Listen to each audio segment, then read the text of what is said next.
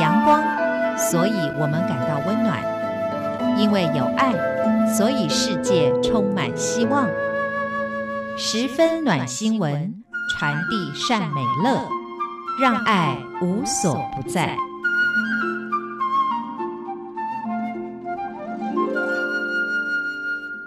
各位亲爱的听众朋友，您好，欢迎您再一次的收听《十分暖新闻》，我是李正纯。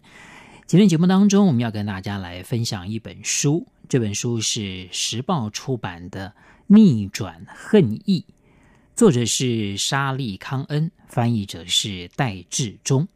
那沙利康恩是美国媒体 CNN 的政治评论员跟专栏作家，在他的日常生活当中，时常接受恶意的攻击，所以他开始一一的采访那些网络酸民，希望能够深入探讨。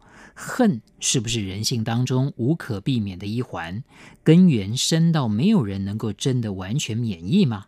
那人怎么能够对完全陌生的人这么恶毒呢？仇恨是如何感染整个社会的呢？而我们又可以如何反击的呢？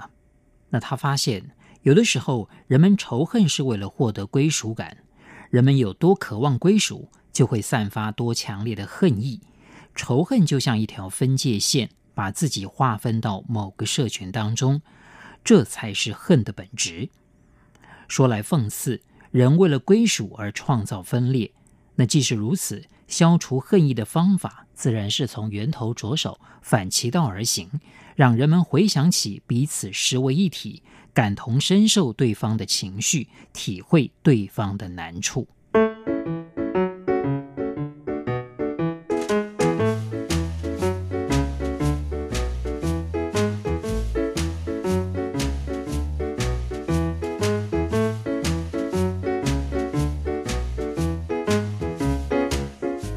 我们今天分享的这本书《逆转恨意》，作者沙利康恩在最后一个篇章结论里面提到，他在写这本书的时候，好心的朋友一直在询问他的状况，他们以为他对恨研究的越深，就会越感到郁闷，但是对他来讲，这趟旅程最大的惊奇就是他有多乐观跟振奋。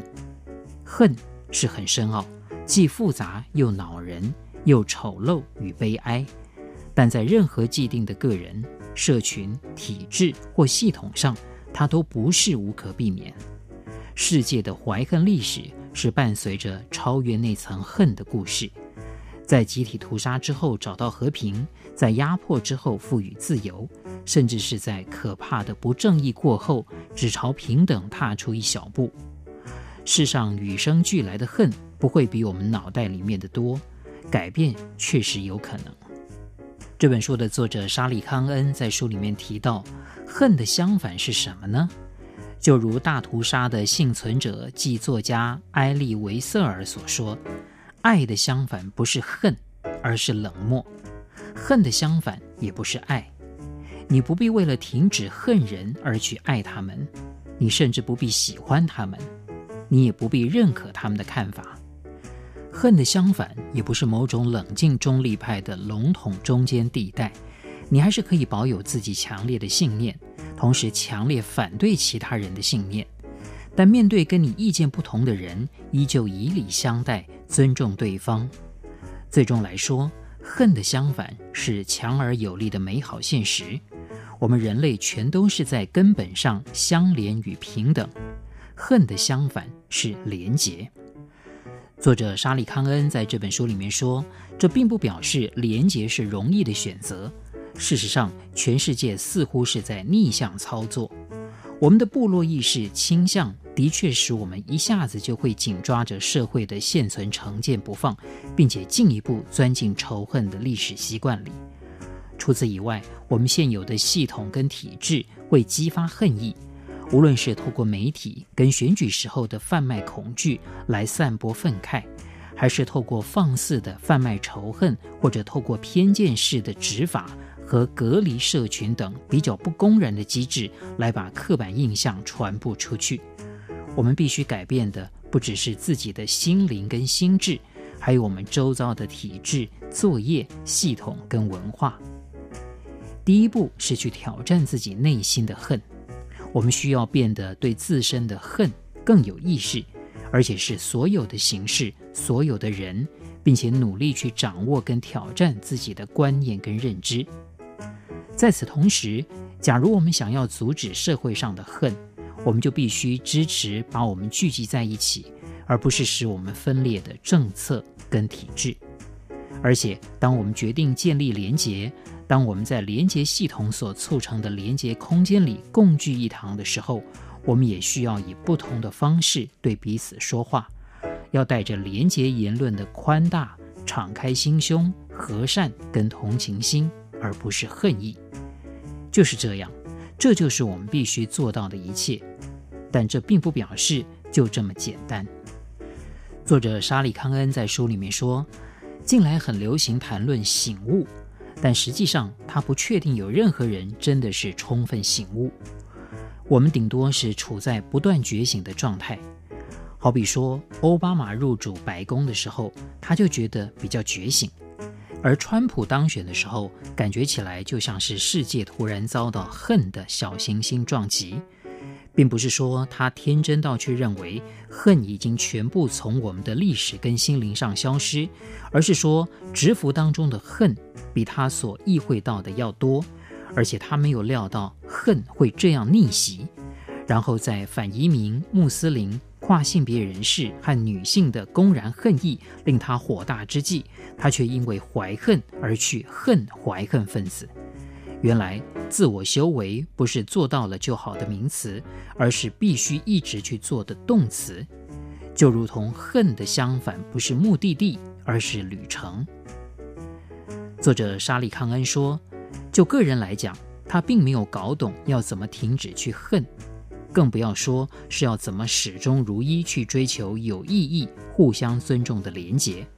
他不断猛然惊觉自己在恨某人或恨某事，从被慢吞吞的驾驶惹毛而认为他是亚洲人，到说川普的选民也许大部分都是可悲的种族主义分子，以及不禁心想他刚刚见的跨性别人士是不是真的女人。他自身的恨不断以大大小小的方式散发出来，换句话说，他并没有达到某种开化的境地，这才意会到自己需要把灯打开，开始以不同的方式去留意事情，并且试着有所不同。针对社会在恨的历史跟习惯上所累积而成的潮流，逆转恨意这件事是进行中的逆势抗争，我们必须一直下功夫。一而再，再而三。作者沙利康恩最后说：“恨一向是我们存在的基本，一直在文化和政治的表面冒泡，并且潜伏在内心深处。但我们一向不会留意到它。而且，假如我们甚至没留意到它就在我们身上，我们就留意不到它在我们周围的社会鱼缸里。决定转身离开恨意，并且朝它的反方向前进。”是日常决定跟日常举动，我们必须不断反复为之，并且尽可能戮力以赴，尽管有一切的障碍。但好消息是，此举有可能成功。不妨去看看成为和平行动人士的恐怖分子，或是成为佛教徒的白人至上分子，或是学会向受害者道歉的霸凌者。